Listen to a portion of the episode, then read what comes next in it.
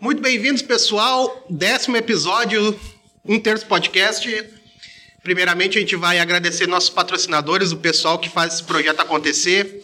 São eles Glee Makeup Hair, estilo e beleza e único endereço. Segue lá, arroba Glee Makeup Hair no Instagram. Quer investir em imóveis? A Imobiliária Raiz tem a solução. Arroba Imobiliária Raiz na, no Instagram. All Vibrations Store, as melhores vibrações na sua cabeça. Segue lá no Instagram, arroba All Vibrations Oficial. Espaço de Coworking Eco. Uh, segue lá, arroba eco.work, salas compartilhadas, economiza com escritório. Também Dudu Car Reparação Automotiva, eles estão na General Lime Silva 224, no centro de Sapiranga. Uh, fala lá com o Dudu ou com a Aline lá e dá aquele tempero no carro e já, Reginho, apresenta o cara aí. Muito boa noite, pessoal. Uma grande honra. A gente recebe uma referência na cidade política e conversamos agora também. A gente faz um questionamento antes de iniciar aqui. Perguntei a ele conversar sobre algum assunto que tu não domina, de tudo, até futebol. Senhoras e senhores, Nelson Espolor. Muito boa noite, senhor Nelson. Tudo bem com o senhor? Tudo bem. Boa noite, Regis. Prazer falar contigo, falar com o Thiago, falar com todas as pessoas que te acompanham. Na verdade, é uma satisfação.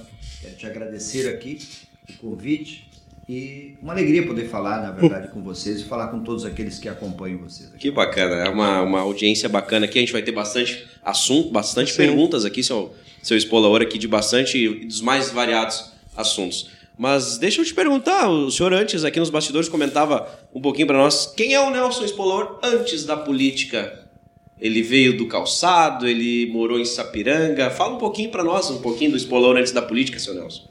Regis, é, eu, eu vim do interior.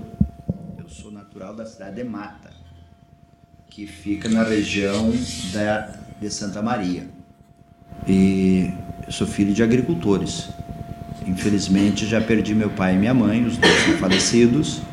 É, que Deus o tenha, gente trabalhadora, gente séria, gente que me ensinou princípio na vida. É, e nós morávamos no interior da cidade da Mata, um distrito chamado São Xavier, que foi onde eu nasci. E depois, é, inclusive, nos mudamos para o interior do município de Jaguari, que fazia divisa, quer dizer, a estrada faz a divisa, do lado de baixo Sim. era mata, do lado de cima era Jaguari. E eu saí lá do interior para me estudar é, na cidade mesmo da mata, porque lá no interior só tinha até a quarta série. E passei a morar em casa de família.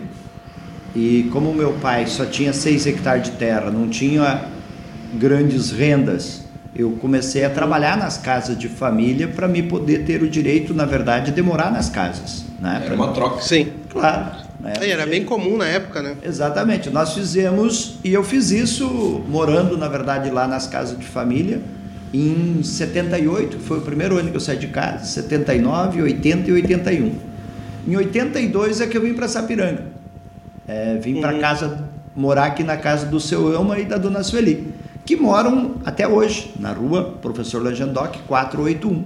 Morei ali, porque lá na mata eu morei na casa dos pais deles, tá? E eles tinham vindo dois anos para cá e saíram de férias daqui, foram para lá. Eu tinha terminado a minha oitava série e eles me convidaram para vir para cá. Disse: Olha, Nelson, não quer ir para Sapiranga?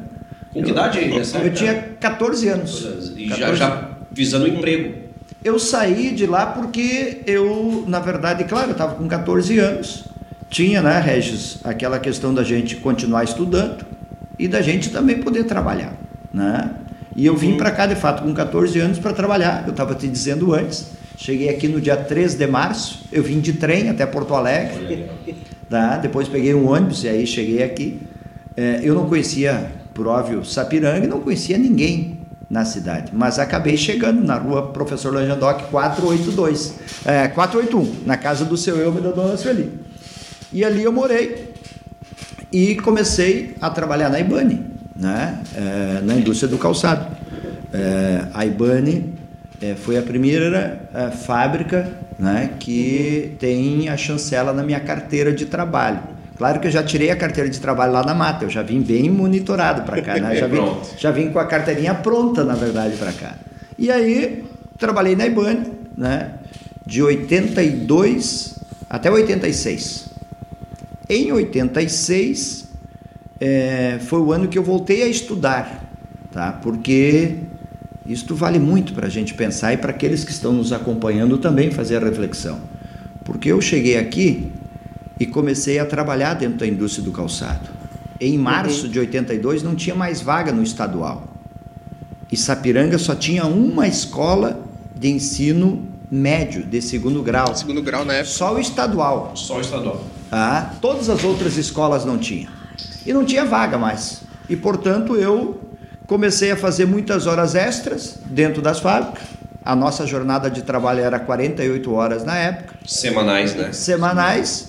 E a nossa jornada de trabalho era das 6 e meia da manhã às 11 e meia, da 1 às 6. E nós fazíamos as horas extras até às 20 horas. Era 4 horas. Uhum.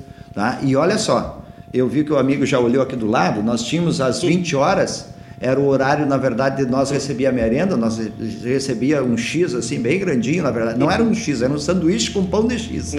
Né? Eu vejo alguém falando hoje uh, uh, dos mortandela, disso, daquilo. Eu sou mortandelense, estava dentro da fábrica, na verdade. Dentro da fábrica com um pão de sanduíche, na verdade, ali, é, com pão de X, é, com uma mortadela e um queijo, na verdade, ali. E quando tinha um refri também ficava muito feliz. Então, eu sou dessa, dessa esteira, do chão da fábrica, na verdade, filho de agricultores, né? E eu comecei a fazer muitas horas extras, conforme eu estava dizendo, e acabei é, me acomodando, né? Porque tu acabas, na verdade, é, é, me acomodando, e aí fiquei quatro anos sem estudar, tá? Até que no final de 85 eu disse, olha, mas eu tenho que voltar a estudar. E fui influenciado também por boas companhias que eu sempre andei. E vou citar aqui como referência o meu amigo Paulo Renato Biquetti, que é um cidadão, na verdade, que foi comigo na Pastoral da Juventude, é professor, foi dirigente aqui do, é, da Escola Genuíno depois. Ele veio de São Luís Gonzaga, nós morávamos praticamente na mesma é, casa também, próximo ali no bairro São Jacó, e nós conversávamos muito e eu voltei a estudar, influenciado por ele, na verdade. Paulo, Paulo Renato Biquetti professor de geografia ou história? Eu, eu, pode, ele, pode ser que... ele foi professor, eu não sei se ele é professor de geografia ou de história, eu sei que ele foi diretor do Genuíno, na verdade. É, sim. É, é, cabelo deu, grisalho. Ele nos deu aula no Matilde. Isso aí. Ele mora aqui no Centenário, tá? casado com a Gelsi. nossa... Exatamente, isso mesmo. É isso aí. Um amigo de, de, de adolescência aí, do, do Nelson. Isso aí, é, meu companheiro, enfim. Que bacana. Hum. E eu dizia, viu, Reis? Eu voltei a estudar, influenciado também e orientado pelo Paulo, que ele era um pouquinho mais uhum. experiente que nós. E ele veio de São Luís Gonzaga. Ele também tinha ah, não, não concluído o ensino médio, mas ele veio, na verdade, também para estudar e trabalhar. E aí nós acabamos voltando e eu voltei e fiz o meu segundo grau aqui no estadual. Eu fiz o técnico uhum. em contabilidade em 86, 87 e 88. Né? Fiz em três anos consecutivos ali, passei. Depois eu fiz o meu vestibular e fui para Unicinos, estudar na Unicinos e me formei, né? Eu sou advogado formado pela Unicinos, enfim, eu entrei em 89 na Unicinos e me formei em 97. Não porque eu sou menos inteligente que é, muitos por aí. É porque a minha condição econômica Sim. não permitia, né? Eu fiz. Nós não tínhamos também eu... hoje como como nós temos uh, situações onde tu consegue um financiamento, tu consegue aquelas situações. É, já tivemos mais, né? Hoje o financiamento está muito mais escasso, né? Mas de fato, se você for olhar, é, eu consegui na parte final do meu curso um financiamento pela Fundaplub, que é um crédito particular aonde me dava 50% de desconto é, naquele momento, depois com um ano de é, carência para retornar, na verdade, pagar o mesmo valor do crédito que era. E assim que eu me formei na Unicinos, na verdade. Assim é, foi a formação de nove anos em Direito. Em Direito, exatamente. Nesse meio tempo ainda não tinha surgido o PLIM da política. Não já, né? Já, na verdade já. Não, ali já tinha, mas olha só. Ah, é que a política, na realidade, eu comecei a participar, e é isso que é importante que as pessoas também, que todos os amigos que estão nos acompanhando compreendam, que é, eu descobri que um outro mundo é possível ser construído participando da pastoral da juventude. Como diz grandes pensadores, grandes filósofos, o mundo não é assim. Ele apenas está assim. E pela ação por omissão do ser humano, ele se transforma. E eu comecei a participar da Pastoral da Juventude E nós começamos a fazer um trabalho inicialmente muito social. Mas esse nosso trabalho social também nos levou à reflexão de que mundo nós estávamos vivenciando mesmo. E se esse mundo poderia ser alterado, poderia ser mudado. Né? E eu, Sim. participando da Pastoral da Juventude, na Nossa Senhora do Caravaggio, na rua Professor Lanjandoc também, lá no bairro São Jacó, é, com vários integrantes do grupo, né? o Paulo participava lá, o Claudio Miro, várias pessoas das nossas relações com a juventude, todo sábado de noite, nós íamos, na verdade, é, na igreja para fazer as nossas reflexões e participar da missa também. Enfim, eu depois eu fui ministro da Eucaristia, né? E nessa participação, depois eu passei a participar da SEBS, da Pastoral Operária, e lutar, na verdade, por um outro mundo, tá? E compreender que as coisas não são assim por acaso, elas são pensadas. E elas são pensadas, na verdade, por alguém. As leis não são por acaso, elas são feitas por uma correlação de força de um determinado momento. Sim. E esta correlação de força ela pode ser mais favorável a quem mais precisa e necessita, ou pode ser pior, dependendo da correlação de força que se tem. E assim é que eu acabei me envolvendo na militância social. Em 92, uhum. o PT não tinha gente para concorrer, porque todo mundo que pensa diferente nesta cidade ainda não é muito diferente nos dias de hoje. Na época era muito pior, tinha que ser transferido da cidade. Estamos falando de 30 anos atrás, né? Exatamente. Mas essa cidade nossa, Sapiranga, ainda precisa o conjunto da população ser respeitada. E uma classe política que dirige a cidade hoje precisa respeitar a diferença e não olhar a diferença como um processo de perseguição Sim. Eu não preciso compartilhar do mesmo pensamento de outro, mas eu preciso respeitar. E eu respeito meus adversários. Mas eles, na verdade, olham para nós com total desrespeito e agem com total perseguição. E é, e é assim que nós queremos justamente mudar essa sociedade. Porque para a gente construir uma sociedade melhor, com menor desigualdade, com mais felicidade, o princípio básico é as pessoas poderem ser respeitadas poder ser ouvidas. Uhum. E eu, na verdade, em 92, o PT, como eu já tinha militado, como eu tinha ido para a rua do Musa, e eu fui para a rua para o Musa porque eu fiz campanha para o Lula. Em 92. Em 89. Em 89. Na campanha polarizada do Lula e do Collor, em 89, Sim. era praxe, na verdade, muitos que não respeitavam a democracia mandar na força de trabalho dos operários e querer dirigir o voto, na verdade. E não é muito diferente Eu até hoje, né? Nós temos muito parecido hoje, né? E a gente precisa mudar, né? É. Exato. Porque certeza. uma coisa é você vender a força de mão de obra, outra coisa é você vender, na verdade, a tua ideologia, teu pensamento. Uhum. Porque, como eu disse antes, às vezes o que é mais benéfico para o Pedro não é para o Paulo, ou para a Maria, ou para a Joana, Depende da, é depende da onde eu estou colocado. Sim. E eu, na verdade, em 89, e eu não preciso uh, esconder, porque eu já disse isso na presença, o dono da empresa onde eu trabalhava me chamou, na verdade, e me mandou votar no Collor. Disse, o senhor vai me respeitar? Eu estou aqui, na verdade, vendendo a minha força de mão de obra e trabalhando, e eu já estava há quatro anos e pouco, e veja bem, isso não foi na IBANE, isso foi em outra empresa. É, mas eu tenho o direito de votar, na verdade, em que eu penso que é melhor para nós, que somos os trabalhadores. E eu fui demitido. Exato. E eu nunca. E eu, e eu nunca. Veja bem, já estava quatro anos nesta empresa. E eu estava trabalhando no departamento de custo, calculando o preço do calçado para que o dono da empresa vendesse nas companhias de exportação. Mas eu fazia o meu trabalho e recebia por ele e garantia para a empresa que também pudesse ter o seu lucro, que era legítimo e que continua sendo legítimo. E eu não consegui mais emprego em lugar nenhum em Sapiranga. Por ter adotado a. Por eu ter defender, na verdade, uma visão de mundo e acreditar numa uhum. proposta. E eu só consegui mais trabalho por concurso, tá? por seleção, por processo seletivo. Eu trabalhei no SESI aqui, quando eu fiz a, a, a prova de seleção em Porto Alegre, que era o supermercado do SESI. Fiquei um ano. Depois o SESI resolveu vender E toda a parte administrativa, na verdade, também foi dispensada. Eu é, fui professor na rede por contrato emergencial, na rede municipal. Em Sapiranga? Em Sapiranga. Sim. Né, por contrato emergencial temporário. Nelson? Eu fui de matemática. Matemática, é, nos anos de 90, tá? depois que eu fui demitido, na verdade. depois eu fui ser funcionário do Sindicato Sapateiro.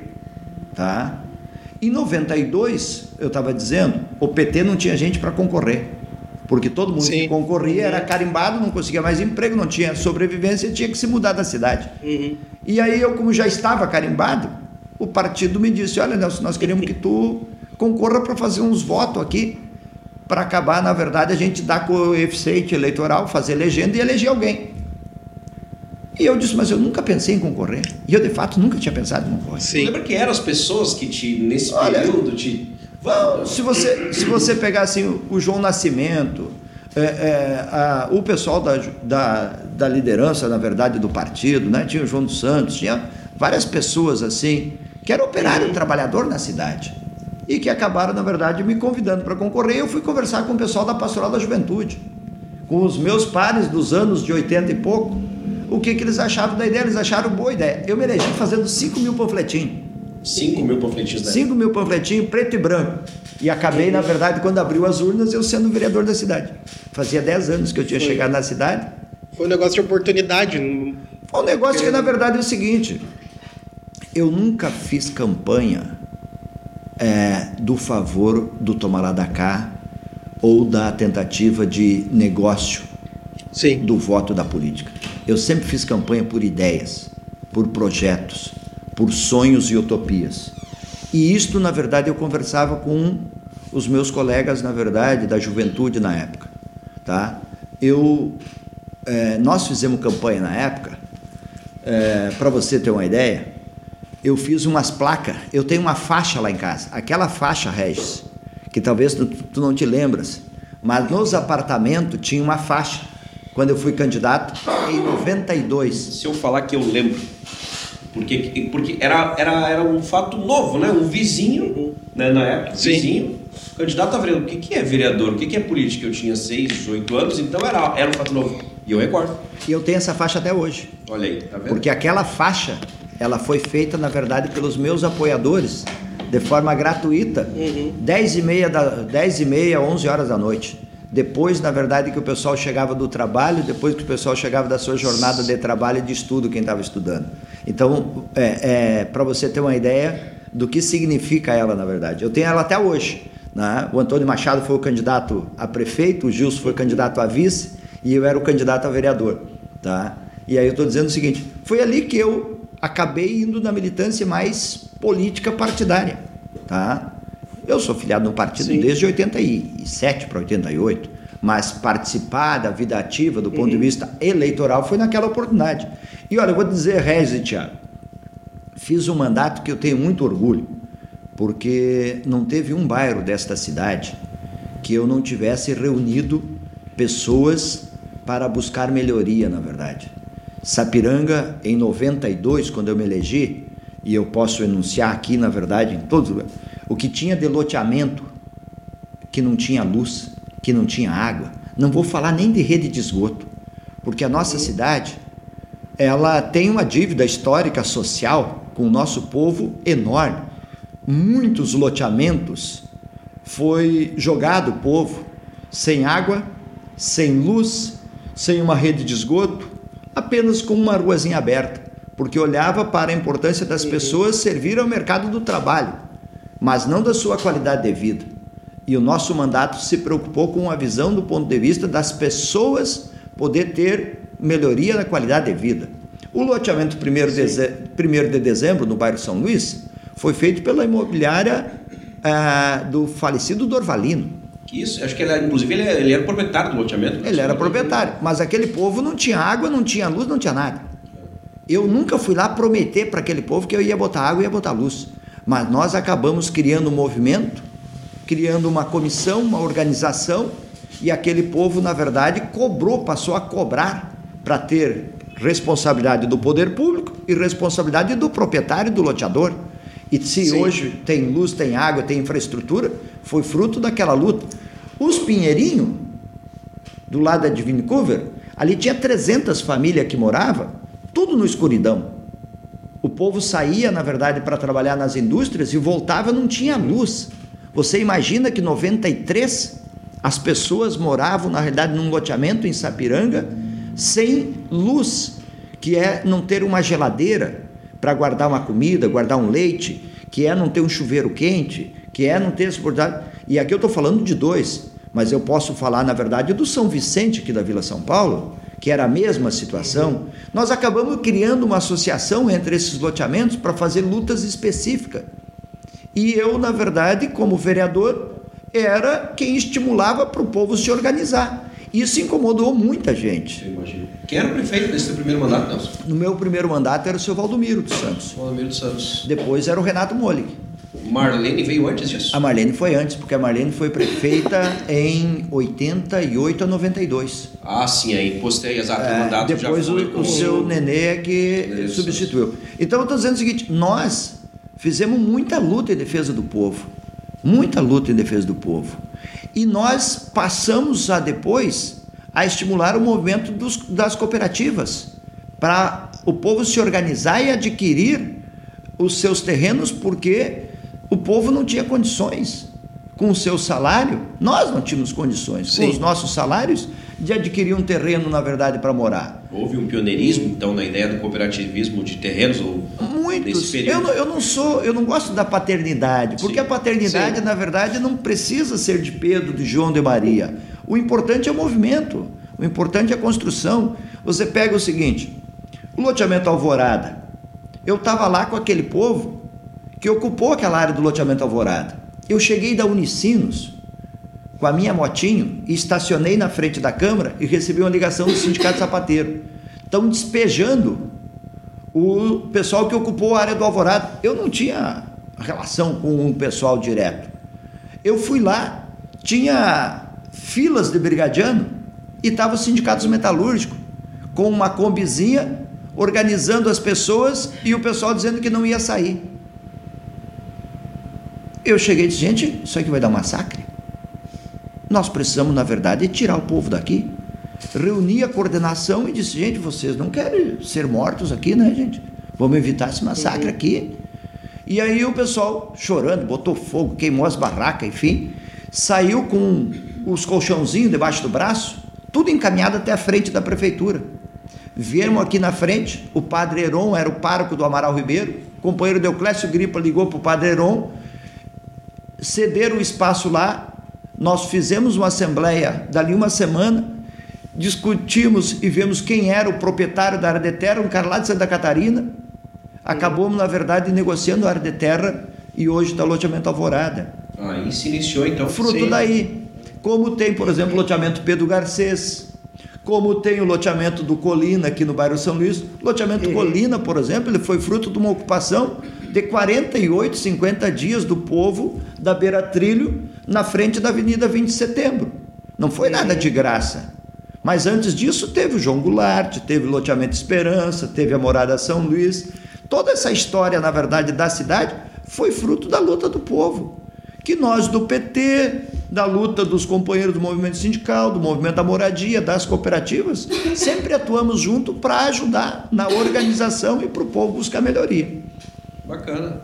O Espolor ele foi vereador quantos mandatos, Nelson? Dois mandatos. Os seguidos? Seguidos. Perfeito. De 92, é, de 93 a 2000. Em 96 eu fui à reeleição, eu fui o vereador daí mais votado do meu partido em 96, né? E fui reeleito. Primeiro mandato era eu e o companheiro João Moraes, 93 a 96. É, o segundo mandato eu fui eu e o companheiro Antônio Machado. Tá? Aí o Machado não concorreu a prefeito, concorreu a vereador e nós nos elegemos, eu fui o vereador mais votado. 2000 eu disputei a prefeitura. Pela primeira vez? Pela primeira vez. Ficamos em segundo lugar. Fui contra o, de, o prefeito Renato, que estava concorrendo na época. Mas olha, a reeleição do Renato. A reeleição do Renato. Nesta reeleição do Renato, é, ele tinha sete partidos coligados, tinha mais de 100 candidatos a vereadores, nós estava praticamente só nós do PT com 17 candidatos a vereador. Era muito desproporcional a disputa. E mesmo assim nós ficamos em segundo lugar. Eles ficaram em primeiro, ele na reeleição, nós ficamos em segundo. E nós, desde ali, temos disputando as eleições. Quem foi o vice do, do senhor nesse, nessa, nessa... Em 2000? Nesse, nesse, nesse... É, foi em 2000? 2000, é, é, 2000. companheiro Domingos Alexandre. Já está fazendo 20 anos. 20, 20 anos, é isso é. é. Depois, 2004, concorri à eleição de novo. Nós fomos prejudicados naquela eleição de 2004, porque é,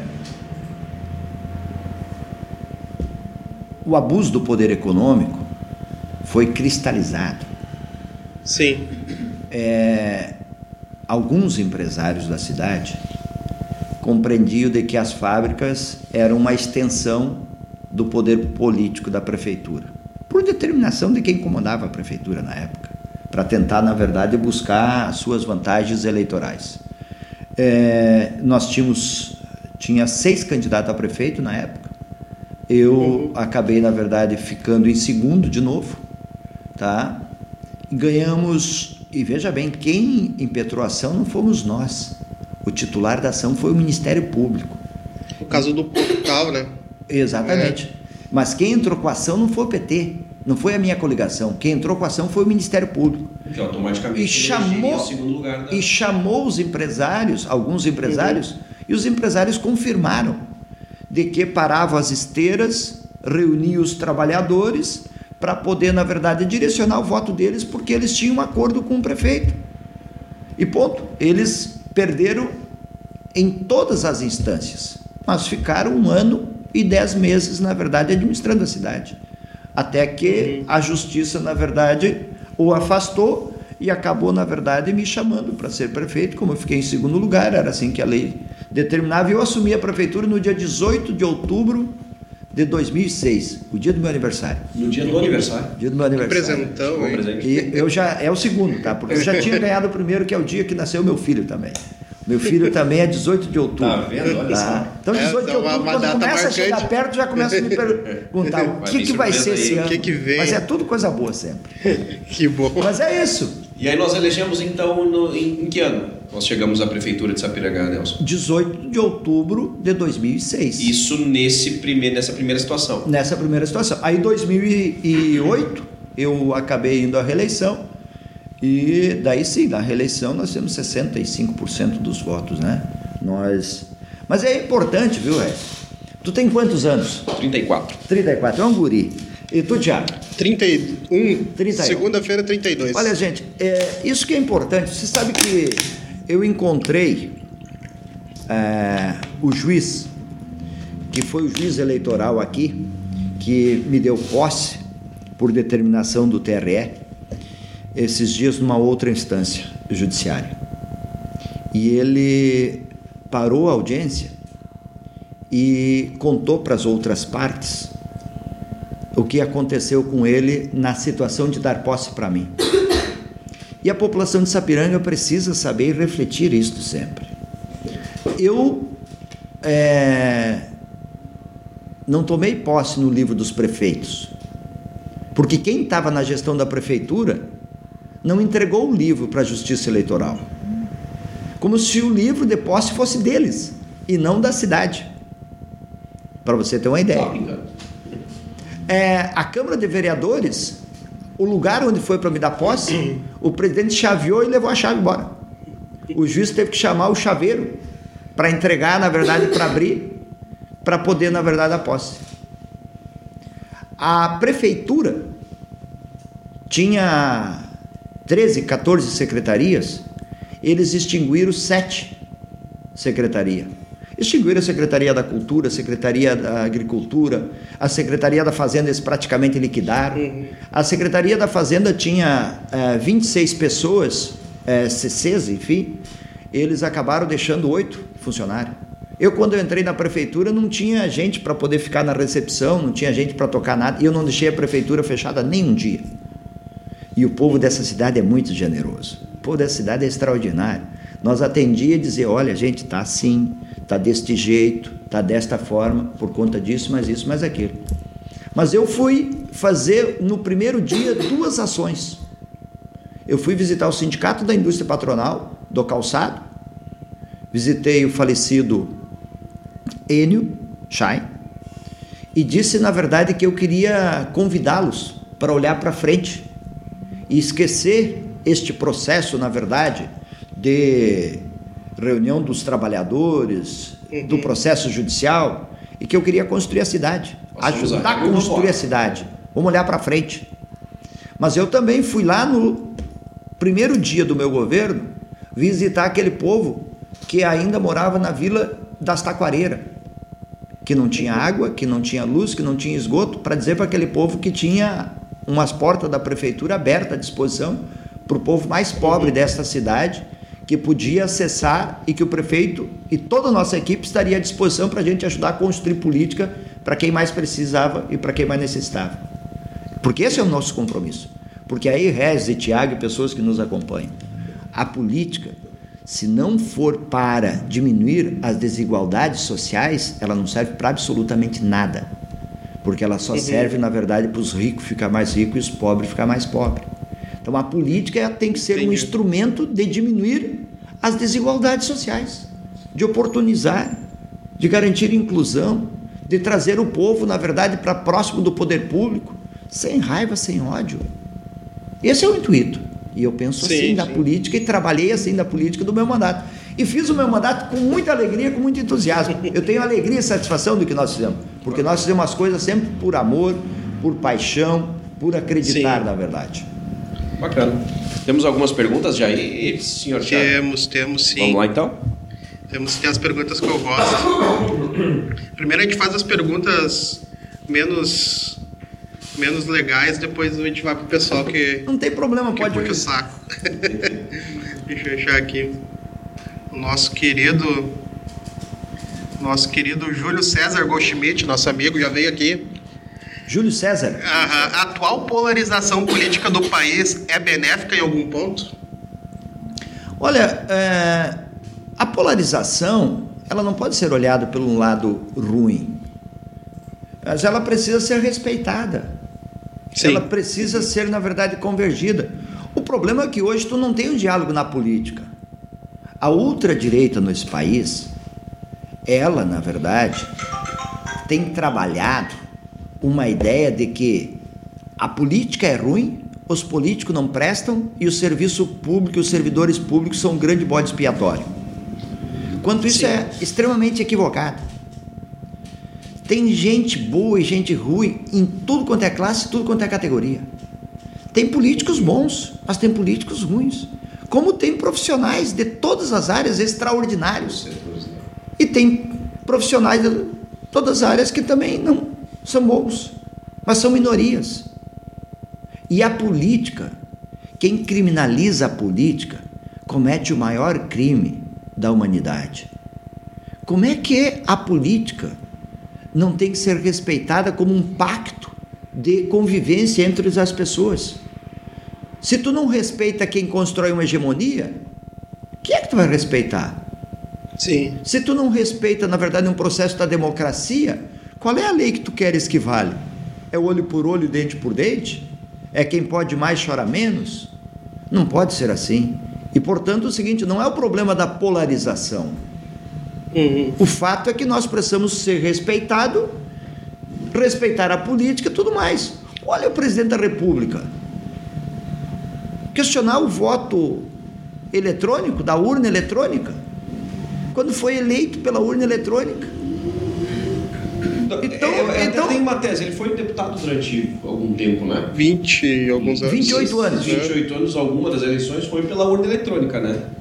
Vários? Pois é, e aí não existia então esses questionamentos. O presidente da República ele foi eleito pela urna eletrônica. Exato, também. Então eu estou dizendo o seguinte: é, não vale essa tese. Não pode a tese que vale quando me beneficia, vale, quando não me beneficia, não vale.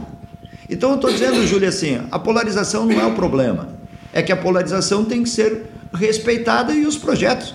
E, no fundo, é o seguinte: eu prefiro a polarização entre dois, três projetos do que 50 partidos. Se você for olhar, tem 50 ideologias? Não, né? Pode ter uma ideologia da ultradireita, uma ideologia de um campo mais do centro, uma ideologia do campo da esquerda e outra mais à esquerda ainda, Sim. se for o caso. né? mas são quatro, cinco vertentes né? de pensamento, de sociedade, de como você olha o papel do Estado. E tem é, as pessoas que observaram sobre isso. Olha, nós estamos vivendo numa onda de entreguismo do Brasil.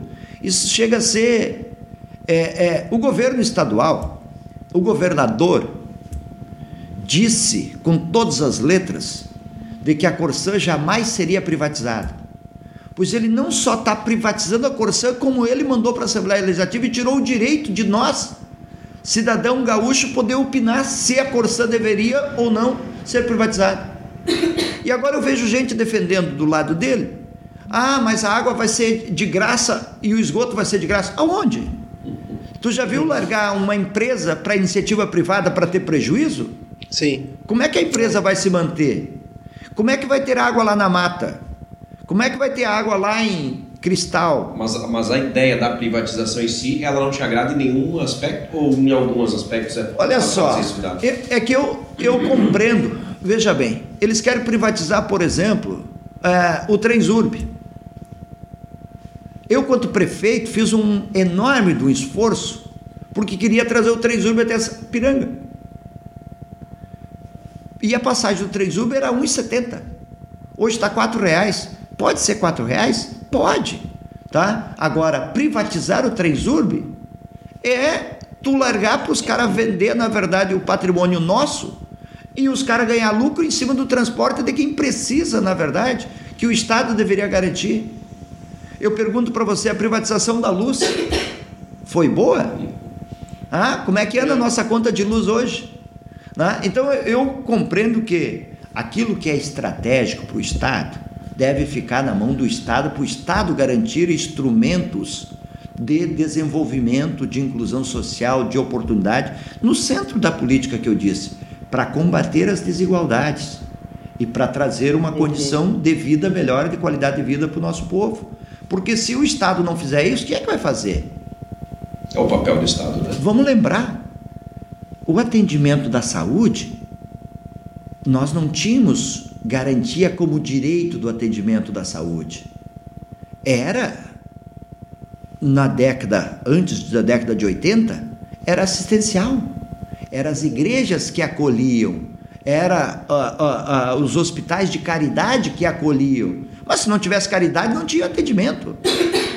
E depois, quando o movimento, quando as pessoas, quando a esquerda lutou para ter um sistema único de saúde e saúde passou a ser o direito, ah, o SUS é perfeito? Não, não é perfeito. Mas imagina se não fosse o SUS nessa pandemia toda. Quantas milhares Sim. e milhares de pessoas mais teriam morridas? Aqui vai a minha saudação, inclusive, e o meu agradecimento para todos os trabalhadores da saúde desse país que fizeram um esforço enorme para poder garantir a vacinação e garantir que nós pudéssemos estar aqui e salvar a vida de milhares e milhares de pessoas. Então eu estou dizendo o seguinte: as privatizações do jeito que estão fazendo é um crime. Privatizar setores da Petrobras. A Petrobras é uma estatal brasileira que quem deveria ditar a regra é o governo brasileiro. E o governo brasileiro se omite de dirigir essa estatal e deixa, na verdade, os seus acionistas, através do valor do petróleo lá de fora, de tal valor que a gasolina que nós temos que botar dentro do meu carro, do nosso carro. É possível, é correta essa política? Não, eu tenho um desacordo com ela. Sim. Eu tenho um acordo com um governo brasileiro que dirige a Petrobras. E que a partir. E aí vamos falar de corrupção. Claro, tá? claro. Né? Vamos dizer o seguinte: vamos criar mecanismos para combater a corrupção. Mas não, na verdade, querer falar de que a Petrobras, na verdade, precisa ser destruída e privatizada. Ah, e esse mas, é o grande erro. Mas até onde isso é, por exemplo, é incompetência ou, ou propriamente má fé? Porque, por exemplo, eu até comentei no outro programa, disse, porque eu não consigo. Chega num ponto que eu acho assim, eu acho que ninguém sabe fazer o, seu próprio trabalho. Hum. Porque é o seguinte: uh, promessa de campanha de Bolsonaro era, era vamos, mex, vamos mexer na política de custo da Petrobras, que então a gente vai pro o valor de produção mais um lucro e vamos vender mais barato para a sociedade. Aí assume o papel de presidente. Não, não vamos mexer em política de custos da Petrobras. Ah, vamos. A gente vai baixar tributo federal e o ICMS lá, o seu governador. Diminui o ICMS. Aí vem o governador, não, mas sempre existiu o ICMS, não é o problema do ICMS. O problema é que a gasolina está dolarizada. Mas claro, mas o problema Aí, é esse. não, só que daí vem uma outra pessoa e vou, vem, ah, eu vou defender o, o presidente porque eu não gosto de injustiça. Aí vem uma outra pessoa e disse: Ah, o preço está esse valor porque a Dilma. A Dilma ah, bloqueou, congelou os preços e causou prejuízo na Petrobras e essa conta chegou agora. Só que o cara que defende o Bolsonaro agora vai de encontro com, com o discurso do próprio Bolsonaro. Então daqui a pouco eu não sei se essa, essa gente é de, age de má fé mesmo ou se eles ficam inventando desculpa para jogar um pro outro ou se simplesmente eles não sabem o que estão fazendo mas, ali. Mas, viu, Tiago? É que tu tens É. que justamente olhar assim. Eu te pergunto. O pessoal dizia, tá bom. Os governos, na verdade, do PT tinha desvio de dinheiro. Tá certo? Sim. Tiraram a Dilma por uma pedalada. Sim. Quer mais pedalada que o Sartori fez no governo do estado com o salário dos servidores? Do que o, o Leite fez no início do seu governo com o salário de servidores? Então, se o crime for pedalada, já teria que. com o próprio com o próprio dinheiro para a pandemia, né, que ele recebeu. Oi? Com, com a própria verba para a pandemia que o Leite recebeu, né? Sim, mas, não, mas É. eu, tô te dizendo o seguinte: é, a, a Dilma, o crime que cometeu foi a pedalada, tá certo? Que foi, na verdade, garantir, obrigar a Caixa Econômica Federal a pagar o auxílio o, o Bolsa Família dos, do aspecto social na época, sobre é, o governo reembolsar depois. Esse foi o crime intitulado. Mas eu te, te pergunto o seguinte: tá bem, o governo da Dilma, é, a acusação, na verdade, foi o crime da pedalada e que a corrupção tomava conta. Mas naquele governo que a corrupção tomava conta, que foi um pseudo, um pseudo arranjo, na verdade, para isso, tá? É, a gasolina estava R$ 2,80, R$ reais. O gás de cozinha estava 40, tá? A comida, na verdade, tu podia o, o arroz 5 quilos estava 9, 10, 12 reais. E hoje tu não consegue, hoje tu tá no período de tomar choque. Tu liga uma tomada dentro de casa, luz, um preço horrível. Comprei um botijão de gás lá em casa hoje, paguei 115. 115. Uhum. Tu vai abastecer, a gasolina tá quase 7. Tu vai no mercado, os preços estão um horror. Tu chega, na verdade, perto do açougue, tu tem que sair correndo, porque não, tem, não, não, não dá pra gente. Aí tu vê aquela imagem, na verdade, do seguinte: o cidadão, para o acesso a um, um osso, faz fila, na verdade, de um açougue que estava doando lá no Nordeste. Então eu estou dizendo o seguinte: que Brasil é esse, na verdade? E vamos combinar, né? O PT já está fora da presidência faz quase seis anos. Quase seis anos. Sim, sim. Devido. Então o problema não é esse. O problema é que quem está dirigindo. O, o golpe que deram na Dilma e no PT foi o golpe no povo. O golpe no povo. Eu pergunto para vocês: alguém fez mais casa do que eu nessa cidade? Nos últimos oito anos da Corinha e da atual prefeita aqui hoje, qual é o projeto habitacional deles mesmo? Qual é o projeto habitacional mesmo? Quantas casas foram feitas? Ah? Quantos postos de saúde eles fizeram? Eu fiz cinco em seis anos. Me cita um posto de saúde que eles fizeram. Nos oito anos da Corinha ou da atual prefeita que está hoje. Tá certo? Sim. Eu falo das escolas que eu fiz. Ali eles começaram a escola em 2016 no centenário. Não sei nem se entregaram até hoje. De educação infantil. É que tem que comparar projeto. Se não comparar projeto e não olhar a origem. Mas eu- agora, eu vou, eu, eu vou entrar como advogado do diabo Mas claro. nessa história. Fique bem claro que eu quero voltar a dizer que eu não gosto daquele cara. Não gosto daquele cara. Mas enfim. O Bolsonaro presidente não é culpa do PT? Não, o Bolsonaro, presidente, é culpa, é culpa de quem deu o aval para um grande golpe pensado internacionalmente. O grande golpe internacional foi para justamente. Veja bem, a Dilma se reelegeu. Sim. Democraticamente. O Aécio não aceitou o resultado. O PSDB hoje está arrependido. A Globo está arrependida. parte do Supremo estão arrependidos. Mas foram coniventes com um golpe sem crime. Sim. Uhum. Não, mas aí é que tá, por exemplo, fatos, né? Em projetos, como o senhor falou há pouco. Primeiro mandato do Lula, acho que uma unanimidade. Não, não se, se cita algum fator negativo. Segundo, e depois com Dilma ali ele vinha bem. Mas a Dilma pagou uma conta muito alta de um momento econômico do Brasil em decadência, em declínio. Acredito que aí entrou a questão do golpe. Acho que até não foi golpe, o fato é, existiu as pedaladas e é crime, ok, para todo mundo. A velocidade que se, que se, se votou no, no, processo de impeachment foi absurdo. Isso sim que E a gravidade que se Aí, deu. tudo bem. Mas eu te pergunto, o, o, o Aí entra a questão do, do Thiago. Eu acho que o PT é culpado do Bolsonaro hoje, porque o PT tinha. Não, o PT né? não pode ser culpado por isso. Mas, mas, o PT tinha todo aquele.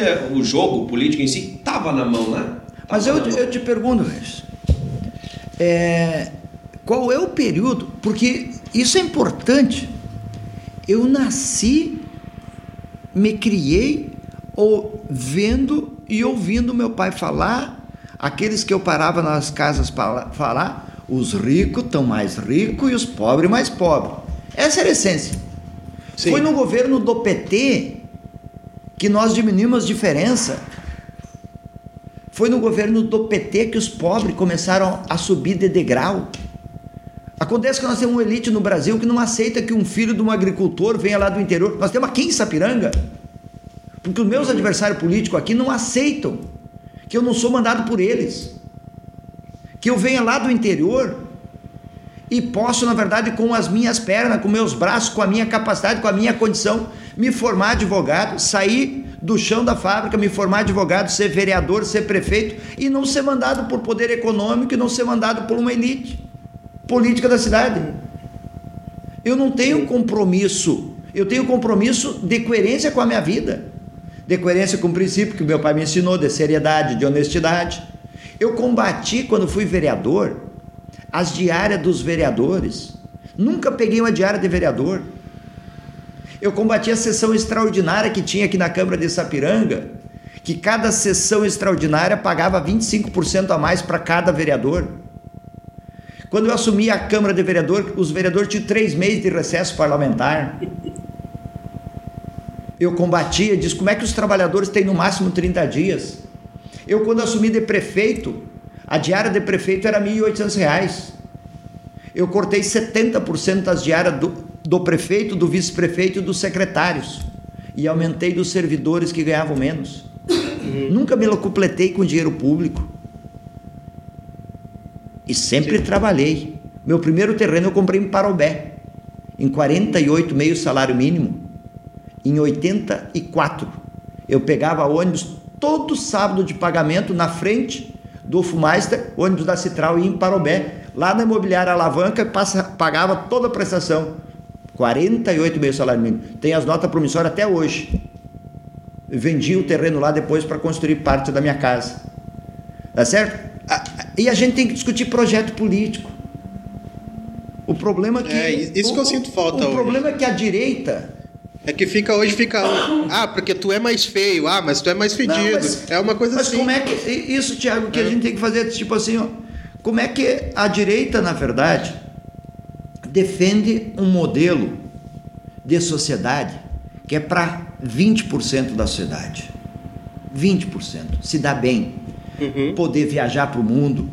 Poder. Tu acha que a burguesia brasileira mora no Brasil? Mora fora.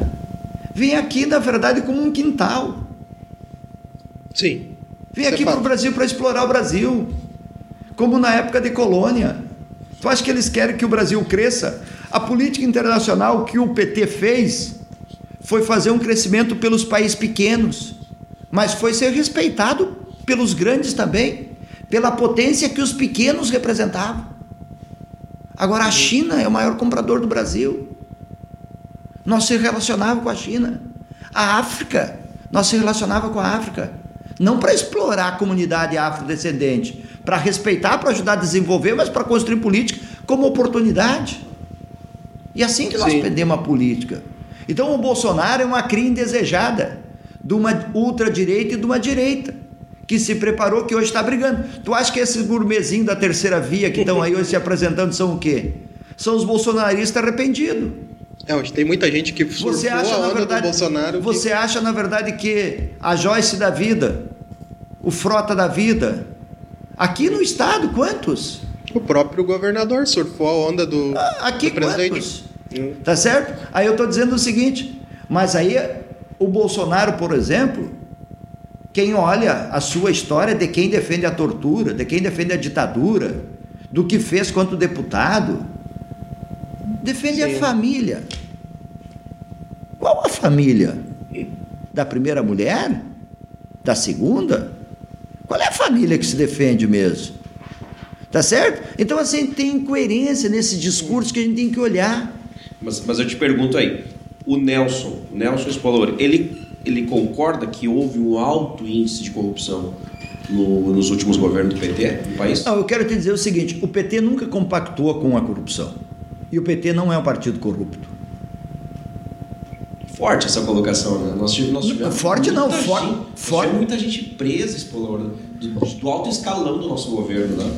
Mas não há problema que sejam todos responsabilizados. Que sejam todos responsabilizados. Eu nunca defendi, não defendo a corrupção, todos que, que para mim. Mas, agora é o seguinte, vou te dizer o seguinte. Você pega assim. O Lula foi condenado por um triplex. Um triplex do Guarujá. O triplex era uma cota parte de uma cooperativa. E o Lula foi condenado por isso. Ou você acha que, na verdade, o julgamento do, do Lula não foi um julgamento absolutamente político? Não, isso foi com certeza. O Lula ficou 580 dias preso, cara, sem nenhuma prova. Sem nenhuma prova. Tanto que ele conseguiu anular tudo e mostrou a parcialidade de um juiz. E esse juiz, na verdade, é serviço de interesse internacional. Tu sabe que o, o, o assessor, na verdade, do Trump estava reunido sábado passado, agora com o Carlos Bolsonaro de novo. Pensar política de fake news para o país pensar a política do ódio, da raiva. E, e nós aqui, vocês principalmente mais jovens, se a gente não fizer atuação do ponto de vista político para defender uma sociedade com democracia, um Estado que funcione, um serviço público eficiente, buscar justiça social, que mundo nós vamos construir mesmo? Que sociedade nós queremos construir? Eu concordo, concordo. Agora eu vou te dizer o seguinte: eu, na verdade, tinha muito tranquilidade comigo para fazer a gestão pública, porque tenho princípio, porque sei na verdade das coisas como fazer, tá? Para cuidar da equipe eu também me esbero um pouco. Agora tinha que cuidar de fora para dentro também. Teve várias propostas indecentes sendo feitas aqui na prefeitura, que às vezes eram os caras de fora tentando tirar veio e eu vou citar uma aqui. Esse escândalo da merenda que aconteceu em Canoas, em Sapucaia, há mais anos, esses caras estavam aqui, tiveram aqui comigo oferecendo para me terceirizar a, a merenda escolar, que era a grande vantagem para a prefeitura. Nunca me ofereceram propina, mas que era a grande vantagem para a prefeitura. E eu, na verdade, disse: não, mas eu tenho uma nutricionista, eu tenho responsável, não vou terceirizar. Tu imagina se eu assino um contrato, na verdade, que os caras vêm e me roubam da merenda escolar e eu dizer que eu ia ser conivente com a situação.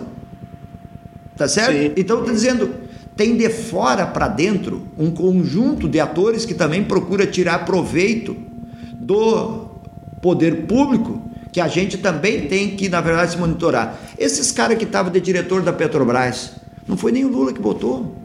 O Roberto Costa não foi uma indicação? Não, pode ter, não sei exatamente a data, mas tem gente, na verdade, que é do quadro da época do Fernando Henrique, muito antes. Mas estourou. Teve um, na verdade, que o, o, o, o próprio é, Moro, por exemplo, inocentou o cara e depois foi condenado. Tá certo? Então eu estou dizendo o seguinte: o PT não é um partido corrupto e não compactua com a corrupção. Pois é, mas aí é que entra, Espolor, porque assim, ó, quando as pessoas. Vive conosco, cara. Rege, rege. Vive conosco, compreende a companheirada, sabe da dureza da vida. O Olívio Dutra, por exemplo. Tu quer um cidadão mais íntegro, sério e honesto? Mas tu quer, na verdade, assim, eu te pergunto do meu governo aqui da cidade. Os companheiros que compuseram o governo comigo estão tudo aí. O Anilton, secretário, está morando lá no Porto, uh, no Floresta. Tá? O Deoclésio continua morando ali no Centenário. O Éder continua morando ali no Centenário. Tá certo? Agora tem gente que passa, na verdade, no espaço público e quando vê, tu.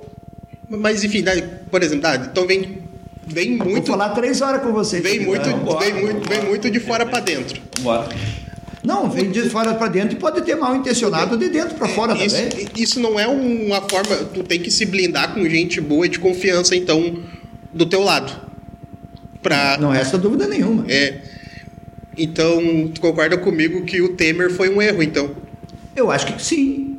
Eu acho que sim. Agora eu te pois é. pergunto é. o seguinte.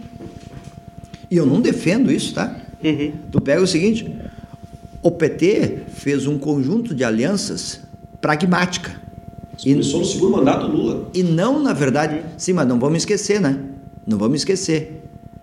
É, o Lula já disse, na verdade, antes da sua eleição, quantos picareta tinha no Congresso. E para governar um país, na verdade, com um conjunto de picaretas, cedeu um conjunto de espaço. E o erro talvez foi não controlar melhor esses espaços. Tá certo? Muita gente que fez falcatrua nos governos do PT não são do PT. Estavam por composição política, na verdade, no PT, né? que é outra coisa. Que é outra coisa. Aqui no Estado nós tivemos gente, na verdade, compondo políticos, são adversário político nosso, que tinha que estar por conta das bases, na verdade. É que nós temos um sistema eleitoral podre, que nós precisamos alterar um sistema eleitoral. Isso é fato. Eu concordo. Isso é fato. É. Agora, para fazer um sistema eleitoral, na minha avaliação, e eu estou defendendo isso do PT também, tá certo? O Lula tinha ganhado as eleições e chamar uma constituinte. Para botar a sociedade e dizer qual é o sistema que nós queremos. E a sociedade estabelecer um sistema. Porque não acha que os deputados vão fazer. Não vão fazer. Mas aí eu acho que também acho que, eu acho que o Lula também não vai conseguir. Não, mas é a sociedade que tem que ajudar a empurrar, Regis. Pois é, mas essa é a questão. Eu até concordo contigo. Porque quando o Bolsonaro entrou também se tinha essa ideia. Não, o cara vai revolucionar, mas não consegue. Se nós depender dos nossos deputados, nós Agora, do nosso Senado, vou dizer o seguinte, do nosso STF, que infelizmente se parece estar aparelhado, né? É lamentável, mas me parece que sim. Mas o, o STF, qual é o problema que é do STF? É, é o, o Alexandre? Não somente, não somente. Eu vou dizer o seguinte, olha só. Olha como é a vida. O Gilmar Mendes não deixou o Lula tomar posse de ministro. Porque estava articulado junto, na verdade, com o PSDB no golpe. Mas, o que seria um erro o Lula assumir de ministro, concorda ou não? Por quê? Qual mas, é o impedimento que ele tinha de assumir de ministro? Não seria uma jogada simplesmente, puramente para. Mas, mas, ele teve uma condenação prévia. Ele, ele não tinha crime nenhum. Não concordo, mas seria puramente porque acredito naquele momento, até aquele áudio que vaza, onde a operação. Sim, mas começa por aí, quer dizer assim, é. o Moro tinha autorização do Supremo para grampear presidente da República? Eu não tive. Se vai num. O Moro grampeou a presidente da República sem ter autorização judicial. Nossa. E qual é o crime que, e, e, qual é a penalidade que o Moro teve, na verdade?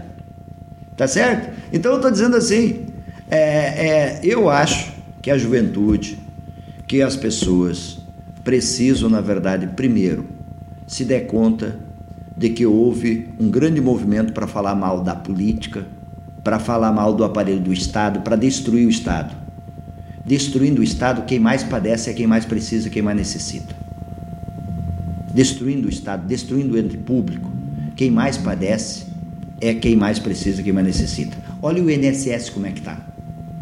Olha o INSS, encaminha uma aposentadoria. Eu não, não, pra, não, não é nem não, não, é, não é nem fazado. No governo do Lula, quem tinha direito entrava dentro do INSS em 35 minutos, 40 minutos saía aposentado. Hoje não tem ninguém no INSS para julgar. Minha mãe foi bem assim. Ah, tá aí? Fato, fato mesmo. Tá? Hoje não tem ninguém. Eu tô com um pedido de aposentadoria de análise desde 2018. Não tem ninguém dentro do INSS. Aí tu vê os PDV, o pessoal bate palma. Olha que maravilha. Vão demitir, vão demitir servidor público, vai ficar maravilha. E os processos lá empilhados. Tá certo? Então eu estou dizendo o seguinte: ou a gente se der conta, se dá conta que é preciso ter um Estado que tenha condição de funcionabilidade e atender as pessoas, ou a gente, na verdade, está jogando para é, é, é, os ventos verem. e não vê a vida real. E assim a gente pode falar em tudo quanto é lado. Um, falam mal do SUS. Mas se não é o SUS para atender os pobres, atender nós, onde é que nós vamos ser atendidos? Não falo mal da educação, mas quando for falar, na verdade, dos processos, não estavam aí falando, na verdade, das escolas. Né? A escola técnica que veio para cá com uma conquista do meu governo e do governo federal era para ter hoje curso gratuito de ensino superior. Não consegue pagar a luz, tem dificuldade para pagar a luz. Porque o governo Temer não concorda com essa política. Tá certo? A nossa juventude podia estar fazendo cursos de graça de ensino superior aqui no IFSUL, que lá na sua composição diz inclusive de doutorado, de mestrado e doutorado. Mas não faz parte da política deles isso. E a gente precisa olhar essas coisas, se nós não olharmos essas coisas, nós vamos ficar padecendo cada vez mais. Sem perspectiva para a juventude, sem perspectiva para os trabalhadores, o custo de vida. Todos nós temos mais pobre. Todos nós temos mais pobre. De fato. Aproveitando assim, e eu vou aproveitar até um gancho de várias perguntas para fazer numa só. E é uma dúvida minha também, pessoal. Uh, o Nelson, ele em algum momento ele cogitou sair do PT? É uma das perguntas. E no mesmo gancho, talvez o Nelson Spolaor na última eleição ele não fosse, ele não estivesse no PT, ele hoje seria o prefeito de Sapiranga? Não, o, o Regis, não, o processo não é, é. As pessoas falam mal do PT, algumas pessoas, mas o PT tem um acúmulo político extraordinário. O PT é um partido que surgiu diferente e coisa que muita gente não entende. O PT não foi uma dissidência de alguns deputados que discordaram, de um prefeito que discordou, de um governador que discordou. O PT veio da origem das lutas do povo, da luta dos intelectuais, da luta da igreja, do movimento sindical, do movimento operário. O PT foi um partido construído de baixo para cima. E este partido, na verdade, já começou lá no seu estatuto, que cada membro dentro do partido tinha o mesmo direito de voto. Os demais partidos o prefeito valia oito votos, o deputado valia dez votos, o governador valia não sei quantos votos e os filiados não valiam nada. Depois eles ficaram com vergonha e acabaram mudando os estatutos deles também. Mas os demais partidos no início era tudo assim. O PT hoje mantém essa essência? Esse... O, o, PT mantém a sua essência. Agora, para você ter uma ideia, está tendo uma reunião do PT com todo mundo participando. Nós aqui nos reunimos seguidamente na cidade também. Estamos abertos. As pessoas que queiram se filiar conosco, queiram conversar, queiram ter espaço para construir ideia, para construir projeto, construir proposta. Nós não somos donos da verdade. Mas nós temos ideias, nós temos um projeto, nós temos proposta, nós queremos conversar sobre essas ideias, essas propostas, esses projetos. Eu sou filiado no PT desde 86 para 87 por aí. Tá certo? Não se trata de cogitar de sair do PT. Né? Eu, na verdade, tenho uma identificação partidária e tenho uma ideia de fazer política. E sonho com uma sociedade melhor. E luto e trabalho para essa sociedade melhor. Agora, esses dias, os caras, ah, que meus adversários, oh, esse Polaur está trabalhando em São Leopoldo. Mas qual é o crime que tem trabalhar em São Leopoldo? Crime é roubar. Crime, na verdade, é desviar dinheiro público. Bom, esses que falam assim, foram os primeiros que não votaram em mim para me ser prefeito. Olha a incoerência dos caras. Entende? Então eu estou dizendo o seguinte: bom, eu, eu sou um operário, sou um trabalhador, tenho uma vida toda de trabalho. Então eu estou dizendo o seguinte: é, não é o fato de sair do PT. Eu não cogito sair do PT, nunca cogitei sair do PT. Eu tenho uma identificação partidária.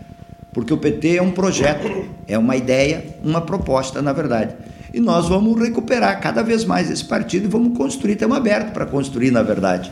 É. Então, de antemão, numa próxima eleição, muito provavelmente, se, os, se o Spolor for candidato novamente, será pelo PT. Olha, muito provavelmente. Ô Regis, deixa eu te dizer o seguinte: eleições, eu, inclusive, defendo o partido que faça a construção da sociedade permanente. Eu não defendo partido de eleições. E esse é um outro grande mal. E o PT também cometeu um pouco desses erros. Porque a, construção da política não é só nas eleições. A construção de projeto político para a sociedade é todos os dias, é toda semana, é todo mês.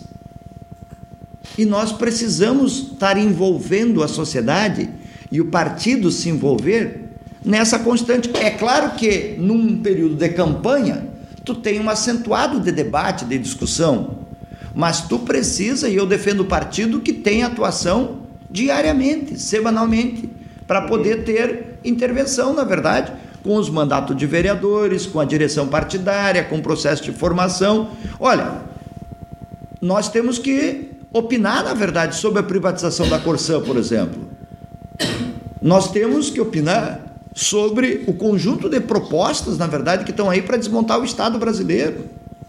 Sabe? Então eu defendo essa política, eu defendo que a gente faça política, na verdade, o tempo todo, na verdade, todos os dias, né? E que, claro, de acordo com cada um, porque a gente tem que militar na política. Militar na política, para quem sonha com projeto, com ideia da sociedade. É isso que eu acredito. Bacana. Estamos finalizando e hoje, inclusive, passamos da hora, né? O assunto está bom, a resenha está bom, está andando, tem bastante perguntas aqui, é muitas coisas interessantes que o pessoal vem comentando e mandando alguns mandando abraço, outros nem tanto, enfim. É Mas é da vida, é da claro. Da, da, Pode fazer a pergunta, inclusive, dos adversários. ah, não há problema nenhum. Uma última ah. pergunta, então. Agora eu estou dizendo. Uma última pergunta, pode ser? é o Michel Rocha. Como ele vê a condução da pandemia, tendo em vista que o STF, de forma ativa e ilegal, segundo ele, passa as decisões para governador e prefeito? Pode o governo federal ser responsabilizado por decisões isoladas? Ô, ô Michel. Ô, Michel. Ô, Michel, deixa eu te dizer o seguinte, ó. Aí é duas versões, Michel. Você não pode acreditar na versão de que o Supremo proibiu o presidente de atuar. O que o Supremo decidiu é que as prefeituras e os governos do estado poderiam ter políticas mais restritivas para defender o isolamento social e defender a vida das pessoas. Vamos lembrar, a pandemia, a pandemia não tinha vacina lá em março de 20, né? do ano passado. O único remédio era nós não se aglomerar nós manter o distanciamento social. E o governo federal, e o governo federal negou a pandemia, negou a vacinação, subestimou a, a gripezinha deles. E hoje nós temos quase 600 mil mortos para isso. Quantos de nós não perderam um amigo conhecido? Quantos de nós não perderam um amigo conhecido? E então eu estou dizendo o seguinte: o Supremo não disse que o presidente não podia atuar. Ele disse que os governadores e os prefeitos poderiam ter medida mais restritiva, mas o presidente poderia tomar as suas medidas também. E eu acho que o presidente foi um grande irresponsável. E vai, inclusive, na humanidade ser analisado por isso. O Brasil, na verdade, e o que é mais grave, né? Nós estamos vendo aí pelos contratos que da vacina ainda estavam tentando tirar proveito né, de corrupção e de desvio, Michel. Isso é que a gente tem que olhar. E olhar que o presidente da República brigou com Mandetta, brigou com outro, com Taish, botou um, o Pazuello, que era do Exército, que de saúde não entendia nada, e de logística menos ainda, porque às vezes a vacina era para ser mandada para um estado e ia para outro estado, e passou esse período todo quatro ministros Quatro ministros. E passou fazendo ar de sufoco, de respiração, né? Não vamos lembrar, não vamos esquecer. Quando o povo, na verdade, não tinha ar para respirar. Não tinha ar para respirar. E eu vou dizer o seguinte: eu coordeno em São Leopoldo o comitê Covid, por exemplo, entre o governo e a sociedade. E vou dizer para vocês: essa segunda onda, por exemplo, e São Leopoldo é a cidade que tem o menor índice de letalidade e tivemos medidas duras, restritivas. Sim, foi. foi medidas duras, mas salvamos vida das pessoas. E agora São Leopoldo é a cidade que mais tem gerado emprego. É a cidade que saiu do retorno do ICMS de 12 posição para sexta posição, enquanto que Sapiranga tem diminuído o retorno do ICMS. E nós fizemos política restritiva, mas fizemos política também de apoio ao desenvolvimento. Agora vou me lembrar que no dia 12, por exemplo, de março, São Leopoldo tinha 128 pessoas internadas na UTI e na UPA. E que não tinha lugar para botar mais ninguém no estado do Rio Grande do Sul. E nós, na verdade, abrimos espaço, abrimos espaço, ampliamos o hospital e nunca deixamos de atender uma pessoa, na verdade. E lembrar quantas pessoas nós perdemos em Sapiranga, infelizmente. E quantos amigos nossos, conhecidos nossos. Então, eu estou dizendo o seguinte, para a gente finalizar. O tema da pandemia, na verdade, o governo federal errou muito.